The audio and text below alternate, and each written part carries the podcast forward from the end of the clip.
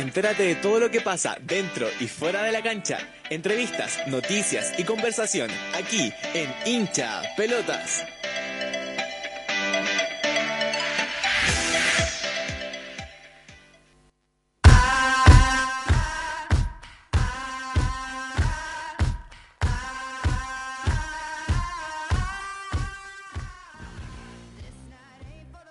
Amigas y amigos? Bienvenidos a una nueva edición de Hincha Pelotas, tu programa deportivo de la radio comunitaria Juan Gómez Millas. Hoy, miércoles 14 de agosto, los saludamos desde la radio Juan Gómez Millas en la Universidad de Chile. Tenemos mucho, mucho de lo que hablar porque se terminaron los Panamericanos este domingo 11.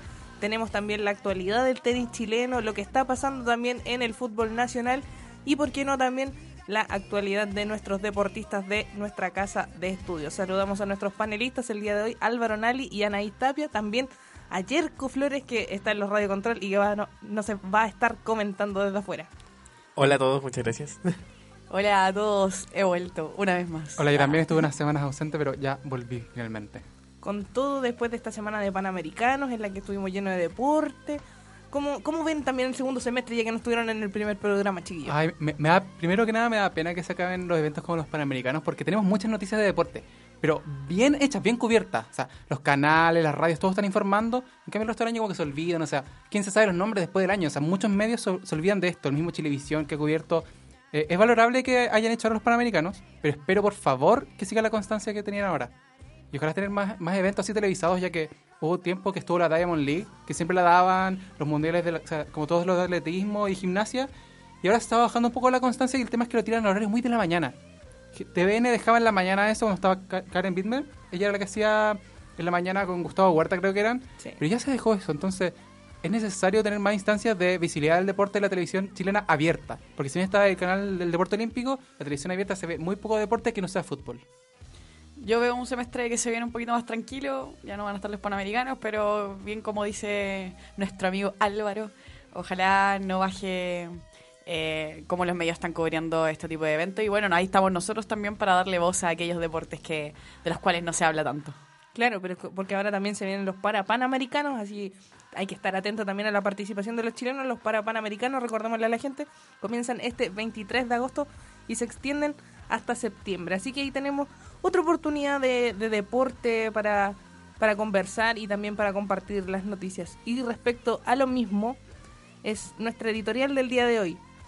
Respecto también a nuestra encuesta que está en redes sociales de la radio JGM, ¿a quién se debe el mérito de las 50 medallas de Chile?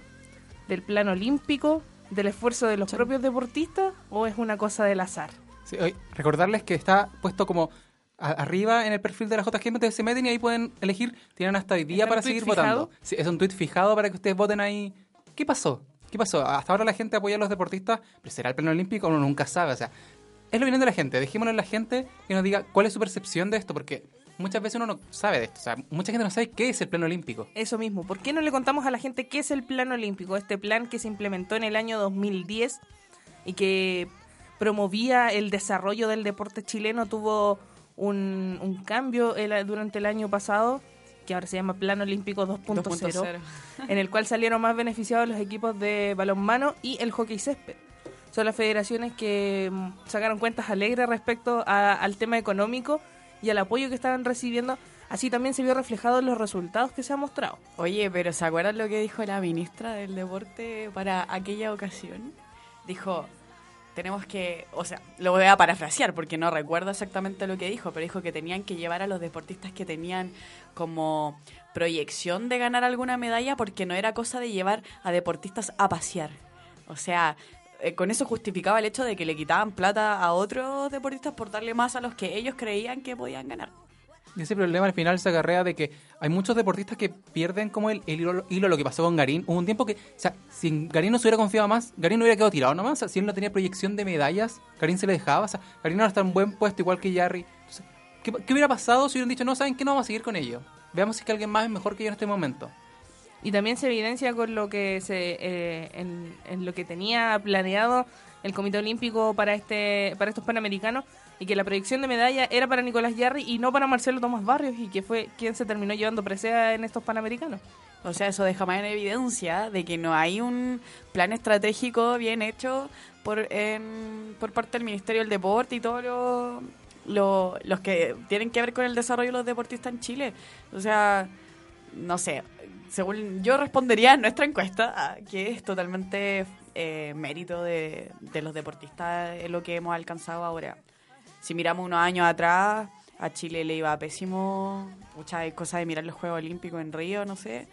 Entonces, es totalmente mérito de, los de los deportistas. Me acuerdo que hace unos años hicieron, para la campeona que en ese tiempo campeona juvenil de patín carrera mundial, Catherine Peñano, una vez le hizo un reportaje en, en televisión sobre su rutina, sobre cómo lo hacía para financiarse.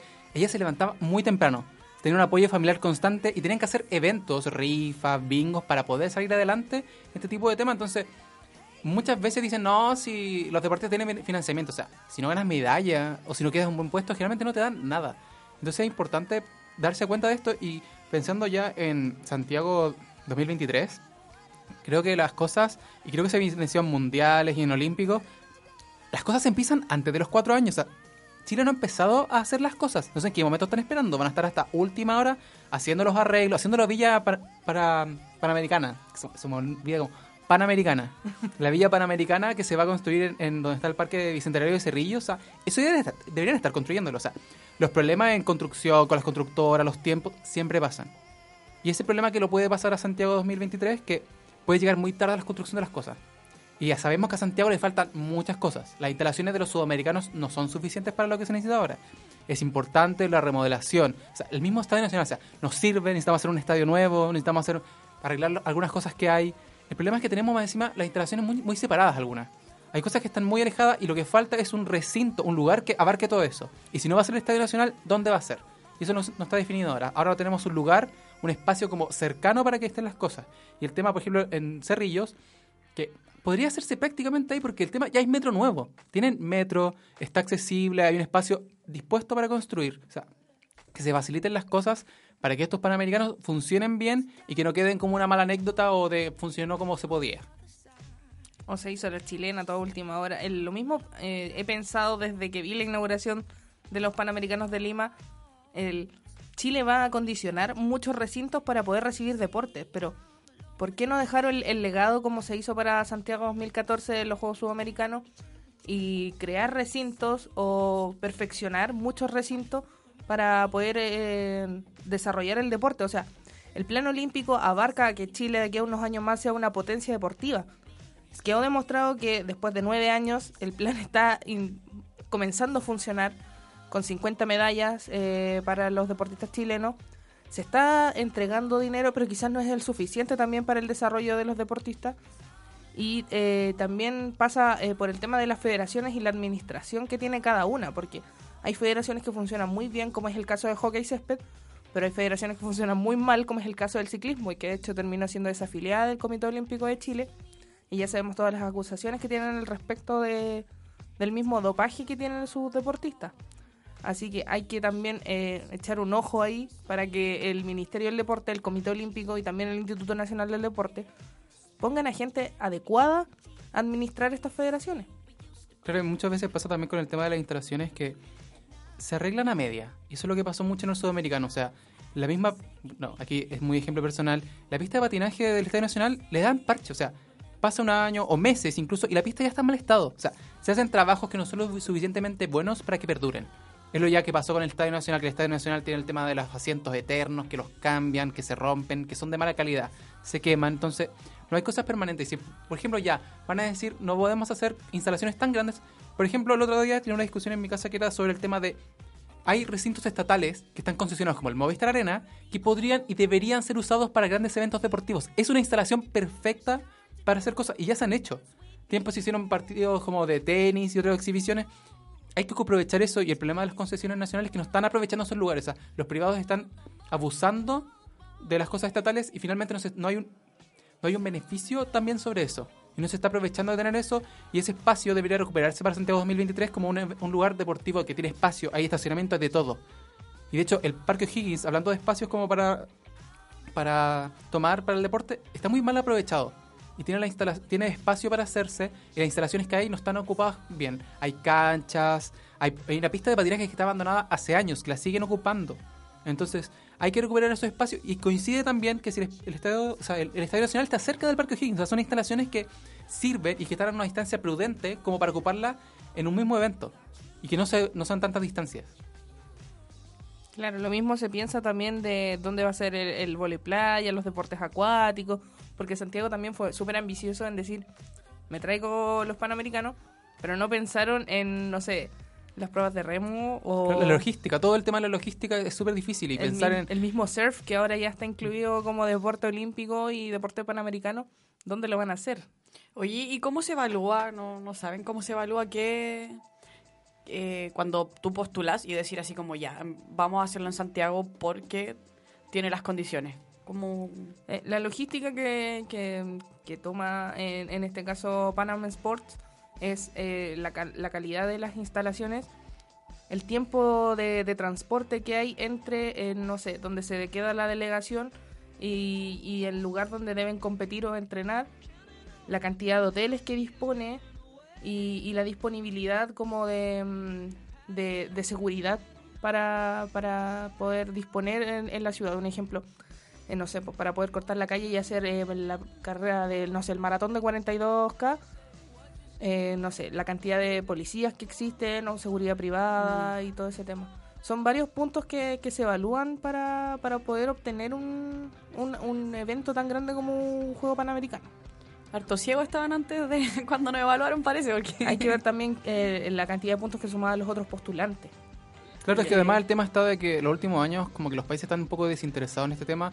Por lo el tema atractivo económico. turístico. Claro, por el tema económico es un tema de desinterés y creo que eso puede haber favorecido la candidatura de Santiago 2023 porque recordemos que Santiago compitió contra Lima eh, para el 2019 y Santiago no lo consiguió porque Lima tenía las mejores condiciones. Entonces, ahí habría que ver qué tan buenas condiciones ofrecían los demás en realidad. Quizás Santiago era las más apropiadas dentro de todo, pero tampoco era la mejor. Puede ser, porque también el tema económico va en, en cuánto se va a gastar, cuánto se va a invertir para estos juegos, qué es lo que va a quedar como legado, porque eso también se, eh, se evalúa. ¿Cuál es el legado que se le va a dejar a, a la ciudadanía, a la comunidad de Santiago para, para el desarrollo del, del deporte? En, en Lima yo creo que fue totalmente exitoso porque se evalúa antes, durante y después de, de los Panamericanos. Así que hay que ver. Yo creo que Lima ya pasó con, evaluado con la nota máxima porque los recintos resistieron, la cantidad de público también fue bastante aceptable. Tuvieron una, una gran cantidad incluso de voluntarios, cerca de 12.000 personas trabajando de manera voluntaria en cada punto de, de- deportivo en, a lo largo de todo Lima. O sea, de verdad yo creo que el trabajo que hicieron en Perú fue bastante grande. La inversión también y la apuesta, porque de hecho ellos dejaron de organizar un Mundial Sub-17 por privilegiar a los Panamericanos. Yo creo que... Chile, yo siento que ha sido un poco avaro en ese sentido porque ha intentado organizar muchas cosas con poca plata y no sé si les va a resultar. Sí, yo personalmente creo que esta era una oportunidad incluso para alejar las cosas de Santiago. Porque Chile es un país muy largo, a diferencia de Perú, Perú es un, país más corto. Y si bien tiene el tema de las montañas, que es mucho más difícil el transporte, por avión no es tanto. En cambio, Santiago y Chile es muy grande. Y puede haber sido la oportunidad, por ejemplo, de potenciar deportivamente lugares como Concepción, más en el norte. Por ejemplo, Concepción tiene un estadio hermoso. El Esterro es hermoso, es grande. Pueden haber potenciado ese lado.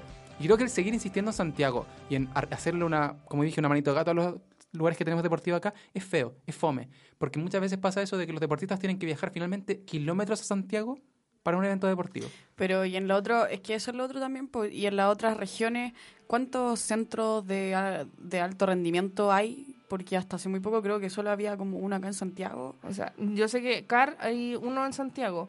En el resto de las regiones son centros de, enter- de- de- son los CER, Mm. que no cumplen quizás con la, la condición de eh, la cantidad de público que se puede aceptar o la misma cantidad de aparatos, no sé. claro. Eso también, porque por lo menos en Rancagua hay un gimnasio que es enano y se supone que ese es donde deben entrenar todos los deportistas de la región. Entonces igual ahí pasa que cuestionarse también qué estamos haciendo para desarrollar El deporte, el deporte a lo largo de todo Chile. El, el deporte, el turismo, son muchas cosas. Los, los eventos deportivos Ay, traen muchas cosas y creo que se están perdiendo esas cosas y Chile de- debería desconcentrar las cosas de Santiago. Si col- Santiago está tan colapsado, ¿por qué no le damos la oportunidad a otra región de tener un poco de, de protagonismo? O sea, La Serena lo tuvo por un eclipse, o sea, La Serena pudo tener por otras cosas. Ese es el tema. En Santiago las cosas deportivas están todas concentradas en Santiago y finalmente no se disfrutan y eso pasa finalmente que lle- llevemos a que, no sé, por los estadios del sur no puedan, o sea, estén sin eh, equipos deportivos potentes. O sea, el mismo tema de que el Esterroa no se llene, o porque no hay equipo menos que vaya a la U, que vaya al Colo, que vaya a la Católica. Falta el desarrollo del deporte en regiones y en- en muchos sentidos, en muchos deportes y que ojalá se promueva finalmente y que sea una lección en realidad finalmente el tema de Santiago que, que el no hacerlo acá no implica que, que sea malo. Pueden hacerlo en otros lados y que si las cosas no salen bien finalmente con el desarrollo, que esperemos que sí salgan bien, que se evalúen mejores opciones y que se vea el desarrollo de las regiones como algo importante para el deporte finalmente. Que, que claro, porque se aproveche este momento de, y de los recursos y todo eso para poder desarrollar centros especializados en las otras regiones. El llamado entonces es a descentralizar y a seguir apoyando al deporte nacional olímpico, no olímpico. Hay que apoyar a todos en general. Sí, porque, oye, es que a mí todavía me, sale, me, me cuesta pensar que, por ejemplo, teniendo toda la costa que tenemos y toda la playa y toda la arena que tenemos, no tengamos, no sé, po, eh, fútbol playa o vole, bueno, volei playa O sea, existe, hay pero, selección de fútbol playa, pero no, pero no... no es tan conocida. De hecho, depende de la NFP la selección de fútbol playa. Y sí, creo que tiene como...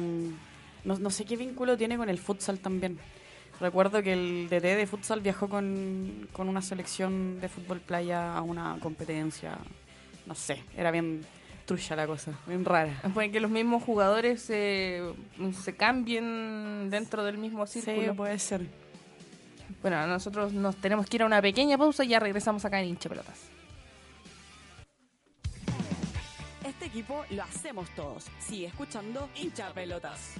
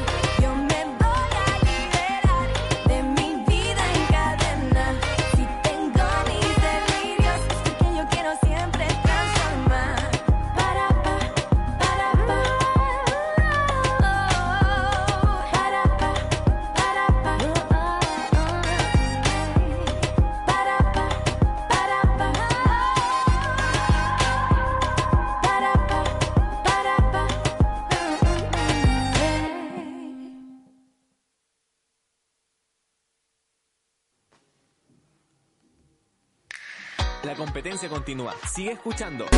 Pelotas.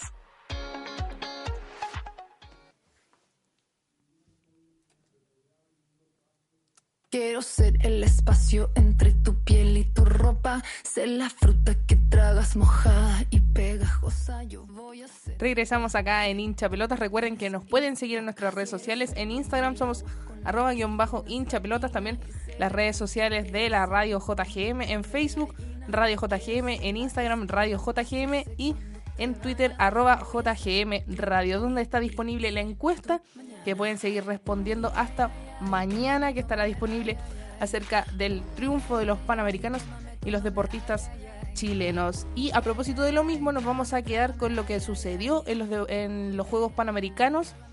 50 medallas fue lo que cosechó Chile, la participación más exitosa del Team Chile, con 13 oros. Algo que era impensado. Sí, es que además las cosas han ido muy bien en algunos deportes, creo que llevan constancia y creo que se están reflejando finalmente ahora. Hay deportes que además siempre están dejando medallas y son como una base. Chile tiene una base, por ejemplo, aquí monotemático, el patín carrera siempre da medalla. Y de hecho, que no haya tenido fue por- que no haya tenido de oro en una no recuerdo qué carrera era, fue por la lluvia, o sea, porque estaba resbaloso. Pero finalmente Eh, fue en, en el- los 200. No recuerdo bien, pero- 300 metros hombre. Sí, entonces eso perjudica un poco, pero en general Chile en muchos deportes está teniendo muy buen nivel y está siendo referente mundial. Y el levantamiento de pesas, no. Que Claro. a mí me suena que, que era un deporte igual había sido como constante en tener. ¿O no? ¿O me Mm, equivoco? Hace varios años, con Pero- Cristian Escalante. Ah. Claro, pero como que sonaba así como que estaba bien peleando, pero como que no se concretaba finalmente. Ya. no Y ese- llegaba a la ese- consolidación. Claro, y creo que muchas cosas que también se comentaron era que había muchos deportistas que quedaban en los cuartos lugares, quintos lugares y estaban subestimados. Y de hecho, ahora pasó mucho que muchos deportistas quedaron al filo de la medalla. Y esos deportistas son los que están invisibilizados ahora. O sea, hay 50 medallas, pero hay proyección para muchas más. Y que puede darse en los siguientes olímpicos o panamericanos. Entonces, eso es lo que hay que como alegrarse de que no es cosa que de que digan, no, si Chile terminó como co- colista, no sé, como en natación que era los octavos, no. Chile quedó en un buen puesto en los diferentes deportes y no fue por cumplir nomás. Y eso es lo, lo bacán que está pasando en este momento, que Chile está como teniendo un buen rendimiento en los diferentes deportes, a pesar de que el gobierno está eliminando educación física obligatoria. Claro, eso es un tema que, que se discute también, lo discutimos acá en el programa, de la contradicción que está teniendo el gobierno con el Ministerio del Deporte y también eh, con los planes y programas que implementan en el, con, el, en- con el Ministerio de Educación. O sea, eh, de hecho, yo ayer justo estaba viendo eh, que Esteban Bustos visitó su colegio en donde él decía, el 80% de los estudiantes de educación básica hacen deporte.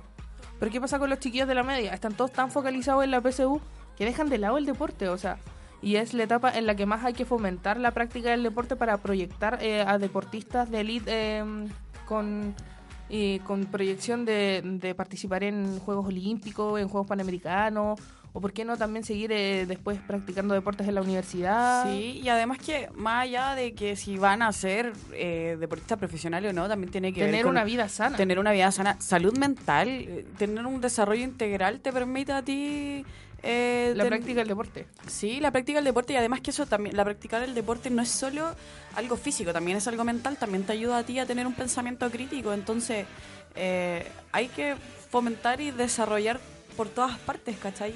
Claro, no como solo que- una cosa.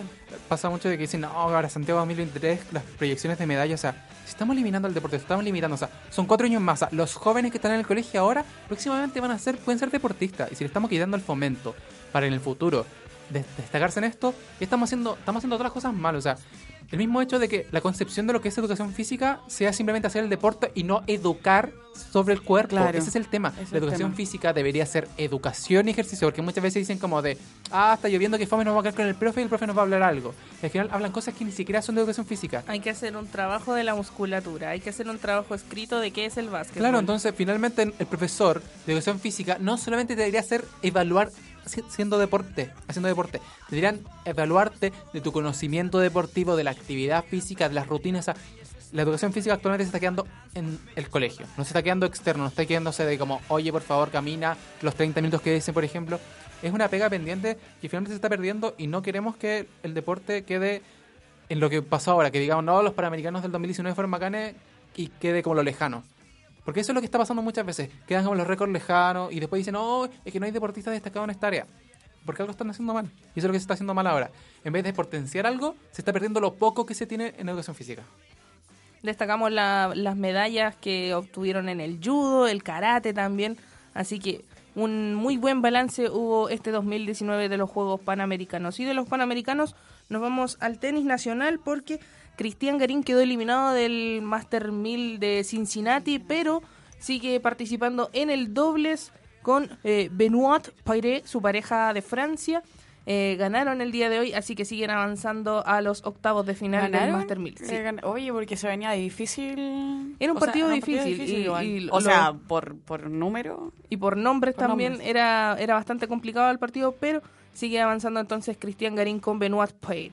Y en el Challenger de Cordenons está Marcelo Tomás Barrios, el medallista de plata en los Panamericanos, y esta mañana cayó ante el brasileño Thiago Seibot, así que ahí se quedó nomás en Marcelo Tomás Barrios, tiene que esperar hasta la próxima semana para seguir disputando Challenger. Cayó por 6-1, 6-7 y 6-4, así que complicadísimo eh, el panorama se ve. Debe mantenerse de- dentro de los mejores 300 para poder acceder a un cupo a Tokio 2020 el tenista nacional.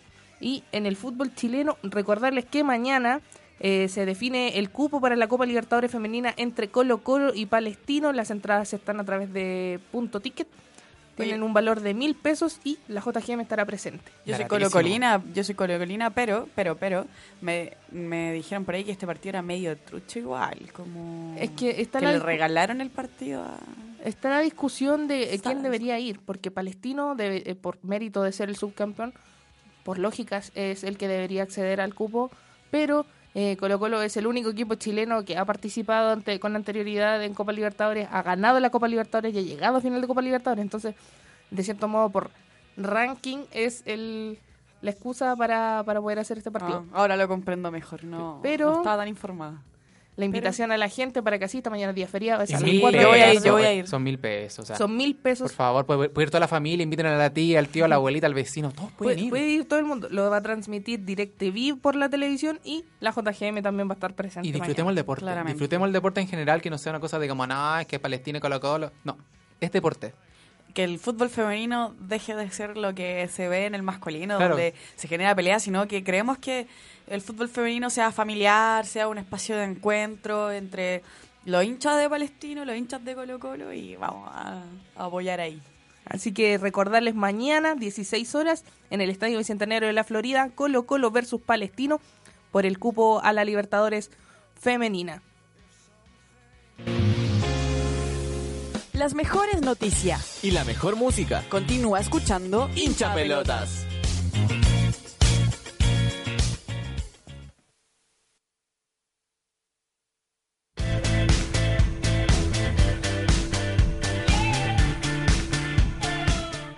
Continuamos ahora con las novedades del deporte universitario. Durante la semana pasada se estuvo viviendo la Copa Universus acá en el Polideportivo de Juan Gómez Milla, copa que finalmente se quedó en casa. Derrotamos a la Universidad Católica por 6 a 3, un, número que quizás eh, impresiona, pero en realidad era una suma de varios deportes, así que la Chile terminó imponiéndose ante la Universidad Católica en lo que era un torneo amistoso, preparativo para lo que se viene ahora en el segundo semestre, las competencias que también se vienen en Liga Deportiva de, de Educación Superior, FENAUDE y también, JOE. ¿por qué no los JOE que estamos ya bastante cerca, que se viven en septiembre? Así que estamos muy cerquita de lo que van a ser los Juegos Olímpicos estudiantiles. Y eh, recordar y, ¿por qué no felicitar también a nuestros compañeros de natación? Que Liga Deportiva de Educación Superior los hombres se quedaron con el primer lugar del Soral Metropolitano y las mujeres en el segundo lugar. Y también las felicitaciones a nuestros compañeros del básquetbol 3x3 que quedaron con medalla de plata en hombres y mujeres y acceden a un cupo para el Mundial de China que se va a disputar a finales de año. Así que tremenda participación de los hijos de Bello. Y también los medallistas panamericanos Susana Lee y Camilo Veloso en karate. Así que ahí están las novedades del deporte universitario. Este equipo lo hacemos todos. Sigue escuchando Hincha Pelotas.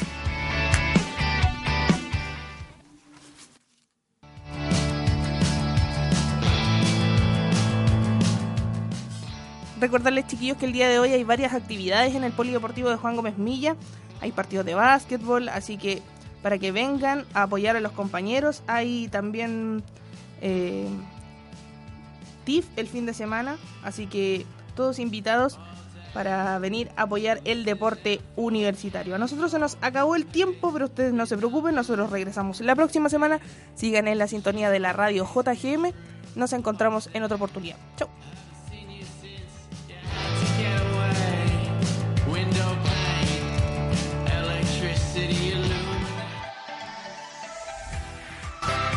Este encuentro finalizado y no hay tiempo para más. Pero no te preocupes, nos encontramos en una próxima edición de Hincha Pelotas, aquí en Radio JGM.